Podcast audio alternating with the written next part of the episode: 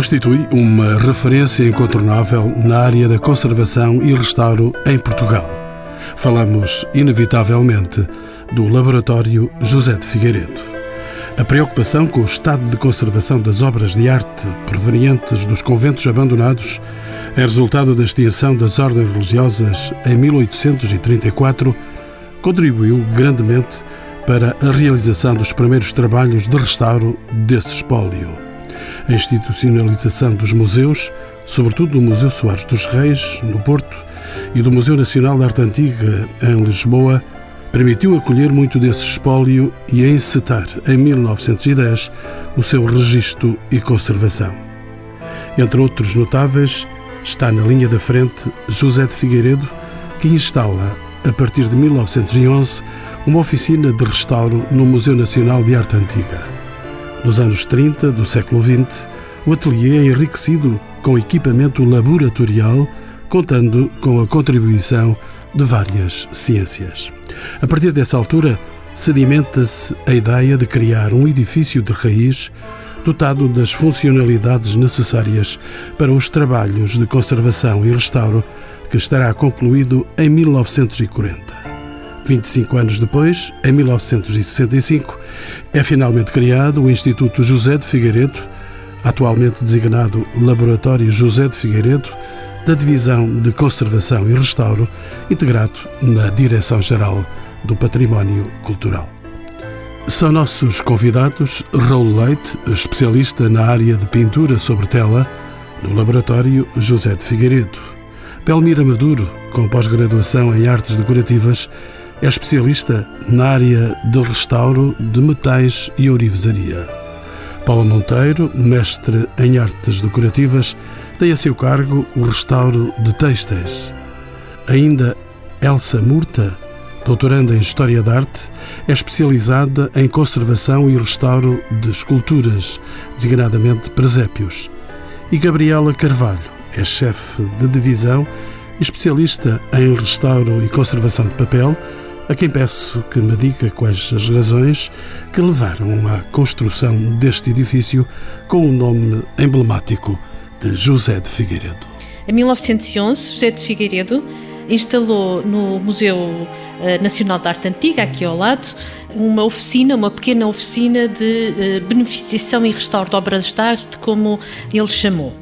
Mais tarde, em 1936, então, eh, e por impulso do Dr. João Couto, com o apoio ainda do físico Dr. Manuel Valadares. O ateliê do Museu da Arte Antiga é enriquecido com equipamento laboratorial e, eh, mais tarde, José de Figueiredo, Manuel Valadares, João Couto e Fernando Mardel convidam o arquiteto Rebelo de Andrade para instalar nesta casa a oficina de restauro, portanto, o Instituto José de Figueiredo.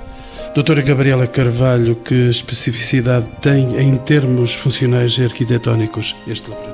Este laboratório tem várias valências. Tem área de conservação, dos quais vai eh, daí um pouco ver o tipo de intervenções que fazemos eh, nas diferentes áreas. Temos a área de papel, a área de pintura, de escultura, de mobiliário, ver se não me esqueço de nenhuma, de pintura mural, de metal, de talha e de têxteis.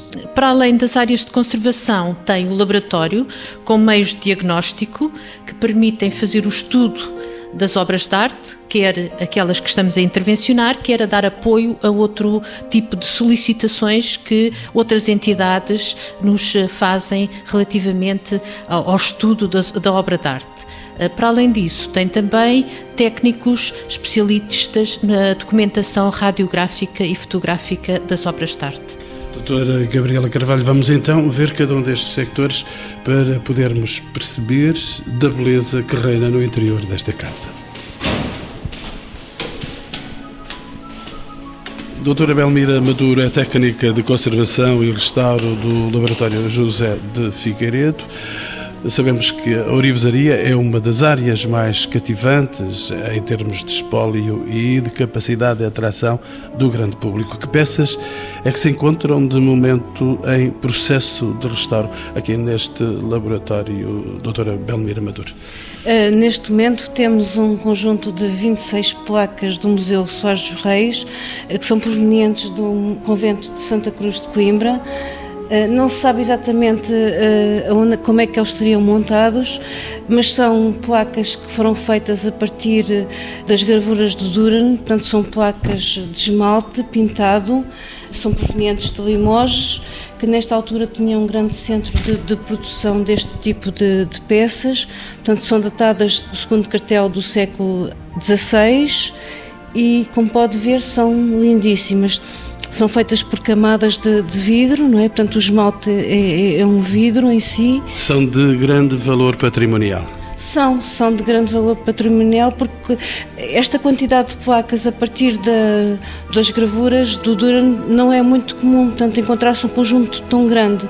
Em Inglaterra há, há um conjunto semelhante mas tem menos quantidade de placas e depois há muitas dispersas, agora assim 26 uh, placas, portanto é, é, é, não é assim muito, muito vulgar. E como dizia, de grande beleza. São, são de extraordinária beleza, na verdade, portanto, e, e o modo como são feitas também é é, é, muito importante porque estas placas têm muito ouro, o que também não é assim tão, tão normal quanto isso, e são feitas por aplicação de várias camadas de vidro, portanto, por cozeduras sucessivas, portanto, é um trabalho uh, extraordinário. Tem uma dominância de azul, podemos ver, para além do ouro? Tem, portanto, além das carnações, portanto, é o azul, uh, o verde e, o, e, na verdade, o Diríamos que é uh, ouro sobre azul. Portanto, é, é um bocadinho ouro sobre azul, sim. Temos também neste momento aqui assim eh, em tratamento um conjunto de, de peças de orivesaria, eh, de joias da Índia, eh, de ouro, que são também para uma exposição para o Museu Nacional de Arte Antiga. E qual é que foi o processo de fabrico destes esmaltes que temos aqui diante dos nossos olhos? Os esmaltes são feitos a partir de placas de cobre. Portanto, é feito um, uma camada de esmalte pela frente e pelo verso, portanto tem um contra-esmalte que vai permitir que a placa de cobre, quando vai ao, ao, forno, não se encurve, portanto se mantenha plana. E depois são conforme o desenho, portanto é feito um desenho sobre uma preparação de esmalte branco e são depois, conforme as cores, aplicadas sucessivamente em separado e vão por diversas costuras, sendo que o ouro é a última camada a ser aplicada, porque o calor degradava este material e só tem uma, uma camada de esmalte transparente muito fina por cima para que ele não se perca ao longo dos tempos. Sei que estas placas podem também sofrer de patologias. Têm doenças estas eh, pinturas? Tem, portanto, os esmaltes quando eram feitos não eram para ser tão duráveis quanto a gente quer que eles sejam. Estas estão em muito bom estado de conservação, portanto, apesar de ter uh, algumas lacunas que são uh, causadas por alguns danos mecânicos, portanto, uh, bateram em alguns sítios, têm fissuras que também têm a ver com a técnica de execução, mas pode-se dizer que estão em bom estado de conservação. E depois está aqui a doutora Belmira que está atenta a qualquer desses pormenores. Estes elementos que estão aqui diante dos nossos olhos, estas 26 peças, já foram tratadas? Estão a ser tratadas? Não, estão a ser tratadas neste momento. Portanto, elas já cativeram e agora estão a ser, na verdade, eh, tratadas porque tem que se, este conjunto de peças tem que estar pronto no fim de, de fevereiro vão ter que ser limpas, vão ter que ser fixas. E, e vão regressar ao Porto. Vão regressar ao Porto. E depois o mais importante, na verdade, vai ser o, a conservação preventiva. Assim se pode dizer. Portanto, vai ser um modo como elas vão estar acondicionadas, quer em exposição, quer em reserva têm tempo de garantia estas pinturas? Não, não tem. Portanto, a garantia que têm depende de, de, do modo como elas eh, são tratadas. O Museu Soares do Rei está já avisado para esta delicadeza. Está, e, e aliás eh, também tem estado muito interessado e estão a fazer um estudo também sobre a parte histórica das peças, portanto, e, e foram eles que pediram o tratamento, portanto, são pessoas que estão muito sensibilizadas por esse tipo de de problemas, portanto, em relação à conservação. Porque neste caso aqui assim, portanto, a umidade é um dos fatores mais importantes para a degradação destas peças, porque elas têm pequenas fissuras que até são imperceptíveis, portanto, à, à vista e se estiverem com muita umidade, portanto, há uma condensação, a umidade vai penetrando e vai fazer com que o suporte em si, o cobre, eh, se comece a degradar, portanto, comece a desenvolver produtos de corrosão e, vão, e faz com que uh, o esmalte se destaque. Isso Para além desses cuidados, há também cuidados no transporte, na sua própria segurança. Sim, portanto, eu penso que este que eles têm um seguro, que será com certeza bastante elevado, que eu não, não, não sei quanto é, e depois tem que ir bem acondicionadas, claro. Recorro de novo a Gabriela Carvalho para saber se existe a preocupação de conhecer o historial das peças que são restauradas e que aqui chegam. Contam com a colaboração e a participação de outros especialistas, eu sei lá, de arqueólogos, de historiadores da arte é isso que se passa nesta é isso casa? Que se passa uh, neste momento, de facto, na casa, no Laboratório José de Figueiredo, não existe nenhum uh, historiador de arte, mas temos uh, o apoio dos diferentes museus que fazem parte da DGPC e que nos dão apoio com essas valências, nomeadamente aqui o Museu Nacional de Arte Antiga, que faz normalmente o enquadramento também da parte de escultura, da parte de pintura. Vamos sair daqui para nos encontrarmos noutro canto desta casa de grande beleza. E entramos, entramos aqui na Casa da Pintura. A pintura que, tanto quanto sei, é a menina dos olhos desta casa, Dr. Raul Leite. O Instituto, quando começou, começou com uma oficina de pintura. Portanto, tem uma tradição que as outras áreas mais recentes, embora da sua, tenham muita importância, foram surgindo ao longo dos tempos após a criação do, do ateliê da oficina de restauro de pintura. Não, não desvaloriza a importância das outras áreas, mas que é certo é que foi a primeira a ser criada. De que forma é que evoluiu o processo de restauro no campo da pintura sobre tela? É isso que tem aqui na sua frente. O Instituto José de Figueiredo, eh, quando a sua criação, primeiro como oficina do Museu da Arte Antiga e depois aqui como instituição independente, embora bastante ligado ao museu, sempre se tratou de pinturas de variedíssimos suportes. Neste momento temos aqui uma tela de grande dimensão de Lucas Giordano, conhecido Fá Presto, eh, que era a designação que lhe davam, que é uma visão de São Francisco de Assis, precisamente do Museu Nacional da Arte Antiga. A evolução dos tratamentos é óbvia que tem decorrido eh, de acordo com a evolução técnica. Não podemos querer que há 50 anos atrás ou 40 anos atrás houvessem os mesmos métodos de exame e análise de que hoje em dia dispomos. Portanto, há todo um manancial de exames complementares que dispomos e que nos permitem uma segurança grande eh, no apoio que dão para a observação das pinturas, dos problemas que têm e até para o seu registro. No entanto, posso dizer que fomos pioneiros, fomos instituição em termos de exames uh, científicos, os primeiros raios-x que foram feitos em pinturas foram feitos e foi numa, em pinturas sobre tábua da Igreja Matriz de Cascais, uh, foram feitos em Portugal e temos essas chapas radiográficas no arquivo do Instituto. Quando fala de chapas radiográficas, posso pensar que se trata de, de, patologias, de doenças que têm as pinturas. Já falamos eh, de doenças, eh, agora eh, há momentos quando falávamos daquelas peças provenientes do Museu Soares do Reis do Porto. Os exames de raio-x permitem uma observação do interior das peças, neste caso das pinturas de Cascais. Os pulmões das pinturas. O todo o interior que não nos é visível. Se há galerias de insetos, o sistema de encaixe, se é encosto de tábua de junta apenas junto ou se tem um reforço de ligação, se há para além da colagem, todos esses elementos que eh, muitas vezes não são também tão visíveis quanto isso, porque há camadas que os raios atravessam com mais facilidade e outras não. Depende também do, dos pigmentos. Por exemplo, se houver um branco de chumbo, já dificulta essa observação. Esta visão de São Francisco de Assis, de Luca Giordano, que patologias é que ela tinha? Esta pintura, para irmos à descrição das patologias, vou fazer uma pequena resenha histórica. Eh, ela foi feita provavelmente em Espanha no tempo do imperador Carlos II que é o que corresponde ao período em que Lucas Jordano está em Espanha. E mais tarde foi oferecida pelo imperador Carlos IV à sua filha, que é a nossa rainha, Dona Carlota Joaquina. Portanto, temos de pensar que é um quadro que foi feito no século XVII, que no século XVIII foi beneficiado, entre aspas, quer dizer, a, intervenção de conservação e restauro, embora temos de pensar que o que foi feito à época, hoje em dia as pessoas muitas vezes criticam, mas eles faziam o melhor que sabiam e que podiam. E se não tivessem feito essas intervenções, provavelmente a maioria das obras não tinha chegado aos nossos dias. E que métodos é que estão a ser utilizados neste momento, doutor?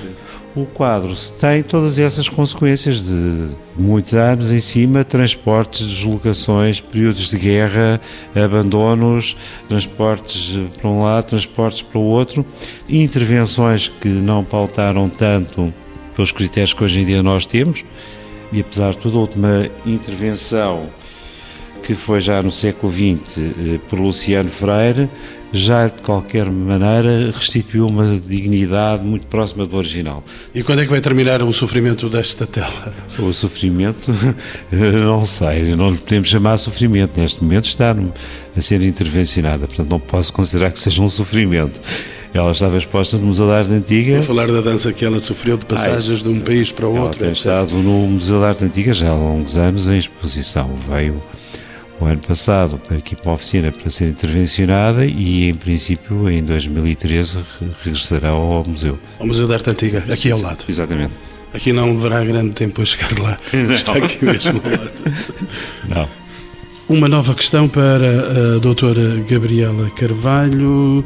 Quais as fontes de financiamento existentes num contexto de crise internacional e de escassos orçamentos entre nós, eh, sabemos disso, na área da cultura. O mecenato constitui ainda um recurso eficaz eh, para esta área? Em algumas eh, alturas, sim. O nosso trabalho é feito essencialmente numa primeira fase para os museus da DGPC e a esses nós trabalhamos sem cobrar nada. Existem, de facto, por vezes, o apoio ou da Igreja ou de, das Misericórdias no tratamento de algumas e nos estudo de algumas uh, obras de arte. Tomo com Paula Monteiro agora a área dos textos. Ela é mestre em artes decorativas.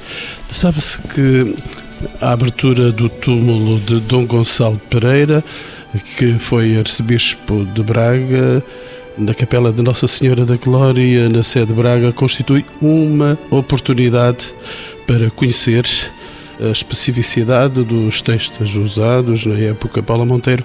Qual é a importância desta descoberta, tendo em conta a conservação e restauro em que a Paula Monteiro está envolvida? De facto, estes fragmentos são bastante importantes. O estudo de investigação começou em 2010 com uma bolseira de técnica de investigação, Madalena Cerro, conosco, cada instituição, comigo, Paula Monteiro, e com o o Centro de Hércules e o Laboratório José de Figueiredo. Portanto, começámos esta investigação porque, de facto, os fragmentos eram muito importantes. Eles provêm, como bem disse, do túmulo do arcebispo Dom Gonçalo Pereira, uh, foram retirados a quando da sua abertura, que foi uh, em 1992. Nós não estivemos presentes, mas quando nos chegaram os fragmentos, também não foi nossa a seleção, portanto, uh, chegaram-nos os fragmentos provindos eh, do túmulo, como disse, e, das vestes. Começámos a identificá-los, a analisá-los e percebemos que havia uma grande diversidade e que eram de facto testemunhos de vestes religiosas com mais de 600 anos. Conseguiram, portanto, reconhecer as diversas peças que constituíam a paramentaria, a indumentária do perlado de Braga.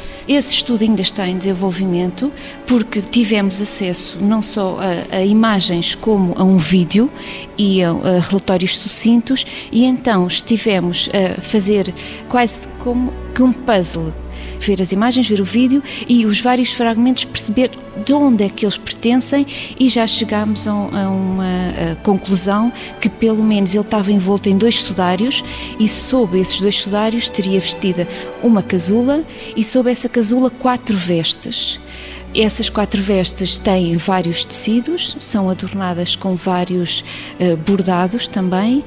Para além dessas vestes, ele teria uh, umas bargas atadas na cintura, a estola também, a mitra e as luvas não são alvo do nosso estudo, foram tratadas pela Fundação ABEG e estão já expostas uh, no Tesouro Museu, numa vitrine específica para o Dom Gonçalo Pereira. E o que é que têm aqui estes fragmentos quase peças, eh, algumas até são bem identificáveis. Neste caso, este, este fragmento é bastante específico, eh, porque é um, um fragmento da estola e, como tantos eh, outros fragmentos, eles, eles são compostos, é um tecido composto por uma lâmina muito fina de cabedal dourada que preenche a superfície praticamente toda do, do, tecido, o que normalmente, eh, e já vimos em várias biografias, eram denominados panos de ouro, precisamente por isso, porque toda a decoração é praticamente dourada e entretecida com fios de seda. Neste caso temos uma estola, como bem pode ver, é um fragmento com cerca de 50 centímetros, ainda tem algumas das franjas originais com policromia, verde, amarela e, e bordeaux.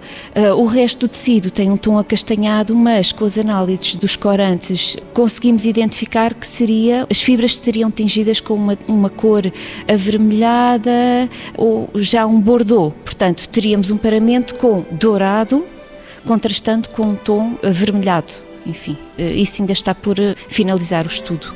Um túmulo com quase 700 anos de idade, como este do arcebispo de Braga, os tecidos estavam certamente em mau estado de conservação. Eles revelam um pouco esse mau estado, não é? Esta estola mesmo tem algum mau estado de conservação.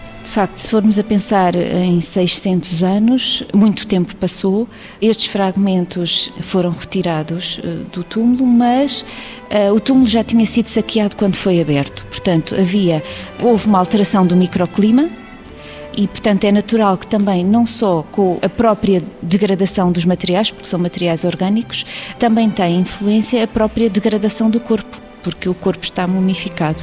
E quais são os métodos usados para o seu restauro que está agora a ser feito aqui no Laboratório José Figueiredo? Neste caso, eh, em concreto, por exemplo, da estola, nós estamos a fazer uma planificação e usamos alfinetes entomológicos muito finos, como pode ver, e há alguns pesos, mas são pesos de vidro com dimensões específicas, de modo a que consigamos planificar uh, suavemente e com um longo período de tempo consigamos fazer a planificação dos fragmentos. Não vão claro fazer tecido depois... igual, com certeza. Não, claro, não, não. O restauro nunca coloca todo. Não, não. Uh, por acaso, muitas pessoas perguntam se vamos rebordar ou se vamos retecer. Isso está fora de questão. Portanto, a nossa função é mesmo conservar os espécimes que chegam até nós, até porque quem somos nós para estar a interferir, a restaurar peças com tanta idade. E isto, esta peça, esta estola vai regressar a Braga? Esta estola vai regressar a Braga com os outros fragmentos, eles vão ser, depois de planificados, vão ser acondicionados devidamente e, e, em princípio, já fizemos uma proposta para o Tesouro Museu de Braga que acolheu muito bem a proposta de serem expostos numa vitrine. Portanto, essa vitrine já existe com as luvas e com a, a mitra, como lhe referi, uh, e em princípio estes vão complementar a vitrine. Já percebi que este é um trabalho demorado. Uma estola destas leva alguns meses a trabalhar. Sim, nós não podemos trabalhar sempre na mesma peça, portanto, vamos trabalhando em vários fragmentos ao mesmo tempo, porque é importante que a planificação seja feita de um modo lento. Portanto, vamos pondo alguns pesos de onde em onde. Claro que não lhe disse que Antes foi feita uma aspiração, uma microaspiração com um aspirador, muito controlada, à lupa. Não foi para a lavandaria. De todo, de todo. Nem to, não, nenhum fragmento foi usado umidificação, por enquanto. Portanto, estamos a conseguir fazer a planificação só com a, a, o auxílio dos pesos. Claro que não vai ficar como nova, como é lógico, mas eh, pelo menos vai estar capaz de poder ser exposta, eh, planificada e digna de tão bela arte, não é? Não só do tecido, como propriamente do bordado. Volto às fontes do saber, a doutora Gabriela Carvalho é uma licenciada em Filologia Germânica na Casa das Artes. A que é que se deveu essa troca? Na altura, quando fiz a minha formação, não havia a história da arte, não havia a salvaguarda do património como um, um, curso e só depois de ter terminado o meu curso vi que iria abrir a primeira formação que teve eh, lugar no Instituto José de Figueiredo em conservação e restauro de obras de arte. Fiz uma formação com todos os meus colegas nesta área e eh, depois cá fiquei a trabalhar. Entretanto, diga-me, doutora Gabriela Carvalho, quais as parcerias estabelecidas entre o Instituto José Figueiredo e outras instituições? O laboratório tem tido grande atividade na ligação com outros organismos Prevê-se até, eh, tanto quanto posso saber, a continuação dessa política, doutora Gabriela Carvalho? Esperemos que sim, porque é dessas valências e dessa transversalidade entre os saberes que é possível o estudo das obras de arte e a sua conservação. Nós temos parcerias, eh, nomeadamente com o Centro Hércules, eh, de Évora, temos também com outras entidades que nos dão apoio como podemos ver até na, nas bolsas de investigação a, a nível da, da, Fundação para a Ciência e Tecnologia. Todos estes bolseiros, alguns deles que estiveram aqui conosco, uh, são bolseiros uh, nesse âmbito e que vêm, de alguma forma, reforçar o nosso trabalho uh, de estudo e de conservação das obras de arte. Voltamos agora para o presépio da doutora Elsa Murta. Eh, este presépio provém do extinto convento das Salésias, está agora à guarda do Museu Nacional de Arte Antiga, pertence ao seu acervo, participa na exposição sobre presépios eh, que têm um denominador comum, que é a utilização de conchas e materiais relativos ao mar na construção do torrão ou da estrutura de suporte das várias peças de presépio.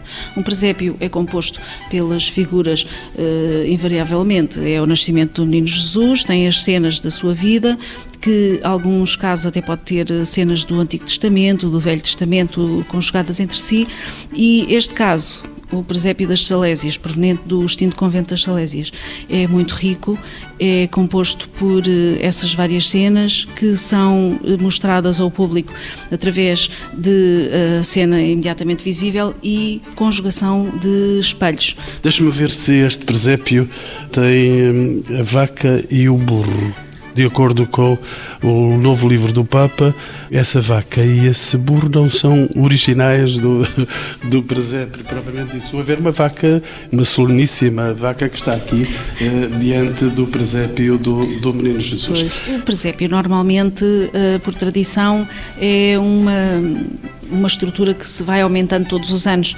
Quem eh, comemora o Natal como nós comemoramos neste lado do mundo, sabemos que de todos os anos gostamos de juntar um elemento novo, uma peça nova, construir uma nova cena.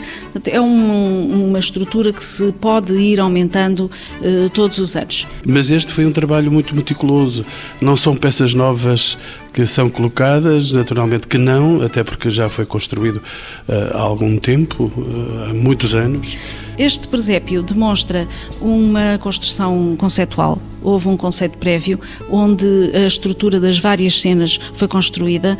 Tem encenações com papel de parede, eh, exemplificando os interiores luxuosos e mesmo arquiteturais de construção já finais de barroco e, e rococó, mas quase todas as cenas são as originais, foram as que foram concebidas exatamente para este espaço. Conseguimos ver em alguns pontos mais recônditos algumas cenas que, se não fosse com os espelhos, possivelmente não as conseguíamos ver. Portanto, houve uma boa utilização de todo o espaço que no fundo se fecha e é uma caixa que ao ser fechada não se imagina o que vai lá dentro, não é? Tudo tudo que, que se consegue ver. É aberto durante o tempo de Natal? Durante o Advento ele é aberto, é adorado e, e depois torna-se fechado e isso no fundo é o que mantém o estado de conservação minimamente razoável da caixa. É porque durante grande parte do ano está fechado. E que materiais é que foram utilizados para que este presépio seja tão belo como se mostra? Este presépio é composto por muitos materiais diferentes. Uh, originalmente seriam as palhetas de vidro uh, metálicas, uh, conchas, vários flores em papel, em medula de árvore, de sabugueiro, em papel metálico informado, algumas gramíneas, flores secas e depois as figuras que são em barro as figuras em barro, douradas e policromadas, segundo a técnica eh, muito característica portuguesa do século XVIII, que é sobre preparações de solvente aquoso, que depois dá um aspecto mate que contrasta com o douramento e a folha de ouro eh, extremamente brilhante. São imagens, isto é o iconográfico do Natal eh, mediterrâneo. Eh, sim, é a iconografia mediterrânica que pode chegar até às ilhas. Eh, muitas vezes este tipo de obras são conotadas com a execução madeirense, ou pelo menos da Ilha da Madeira. E na realidade nós encontramos uma publicação que eh, é um catálogo de uma exposição já bastante antiga, em que existe um presépio numa das fotografias que é esta construção tal e qual. As cenas não têm, a iconografia também é do nascimento de Jesus, mas a composição das cenas talvez seja um bocadinho diferente e hum, tem muito menos peças do que este. Portanto, existe uma repetição de, de conceptual. Quais são os processos de restauro? Imagino que estas peças brilhantes, eh, bonitas, podemos dizer, que estão aqui diante dos nossos olhos, são todas removidas, mexidas e vamos ver o interior da carcaça do próprio presépio, se assim também podemos dizer. Pois, o processo aqui pode não ter sido tão drástico. No fundo, nós temos é o respeito máximo pelos materiais originais, por tudo aquilo que pertence desde a sua concepção, todos os elementos, as peças principalmente de amovíveis, as imagens, todas as que puderam ser removidas eh, foram removidas e com isso tivemos a obtenção da data, porque uma das peças está datada de 1767. Portanto, foi uma sorte, ainda bem que conseguimos remover essa peça e que ela que tinha lá uh, essa marca esgrafitada, no fundo não é desenhada nem pintada, mas é aberta sobre a policromia. As flores foram limpas no seu, na sua localização, portanto, bastou uma limpeza a seco e depois ligeiramente úmida para eh, relevantar uh, as poeiras, porque no fundo era uma caixa que estava fechada o ano inteiro, também não tinha propriamente materiais extrínsecos à obra em demasia. Foi uma questão de uh, alisar e uh, remover as poeiras, limpar todas as figuras, todas as imagens em barro policromado, então todas as que puderam ser removidas e depois tornar a repor tudo no sítio e, e, ir ajeitando. Portanto, no fundo é mais uma questão de sensibilidade do que propriamente de ou materiais muito diferentes ou solventes agressivos ou mesmo de remoção completa. Neste caso não houve remoção completa, houve só mesmo uma, um levantar de poeiras e sujidades um pouco mais entranhadas. Reolhando outra vez o presépio, nós, para além das figuras bíblicas que estão aqui em primeiro plano, Nossa Senhora, o Menino, São José, os anjos, os pastores, referida já a vaca que está aqui, há outros elementos que guardam figuras eh, eminentemente bíblicas. Uh, sim, era nesta altura, na época do século XVIII, a vivência que se tinha. Neste caso, além de as figuras que pertencem à vida de Cristo, Existem também algumas que são um bocadinho fora do contexto, digamos. Temos uma cena que quase que parece ou uma garraiada ou uma vacada, digamos, mas as figuras estão vestidas quase como se fossem madeirenses. Portanto, há aqui uma, há uma hum, inserção de elementos diferentes. Normalmente os presépios, quanto maiores são, maior espaço têm para conseguir inserir novas cenas. Portanto, aqui temos essas cenas, temos as cenas do campo, as cenas da vivência eh, comum do povo do campo, mas também temos eh, mais ou menos escondidas, por exemplo, o batismo de Cristo, que também não é muito comum, a matança dos inocentes, o Jesus entre os doutores, uma série de pequenos anões folgazões, cenas de hum, luta. É, é um presépio muito característico português. E antes de encerrar este programa, eu gostaria de saber dos meus convidados se de facto, e olhando o interior e a beleza desta casa, se de facto vos é dado devido destaque ao trabalho que é realizado aqui. E começo pela doutora Belmira Maduro. Eu, eu penso que nós queremos sempre mais destaque mas de qualquer maneira, tanto já nos vão dando algum apreço.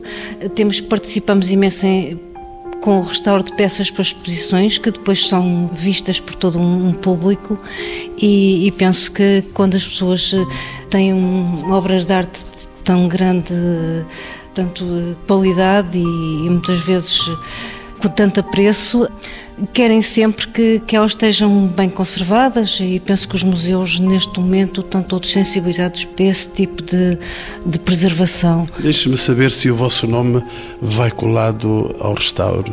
Se um dia qualquer um historiador quiser saber quem é que fez aquele restauro, está lá o registro? Quer dizer, na peça não está, mas depois eh, os museus têm os, todos os relatórios que são feitos da, da conservação que é feita nas peças e aqui na biblioteca do, da nossa instituição, portanto, está os relatórios da intervenção que é feita.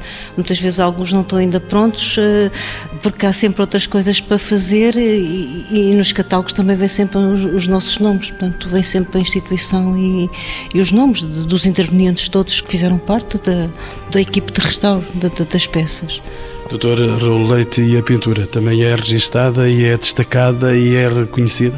Exatamente. Eh, desde há vários anos que se tem vindo a verificar um aumento de interesse, não só quando há uma exposição, mostrar a peça restaurada, em bom estado de conservação, como parte dessa exposição, mas também dar uma notícia sobre as, as intervenções de conservação e restauro.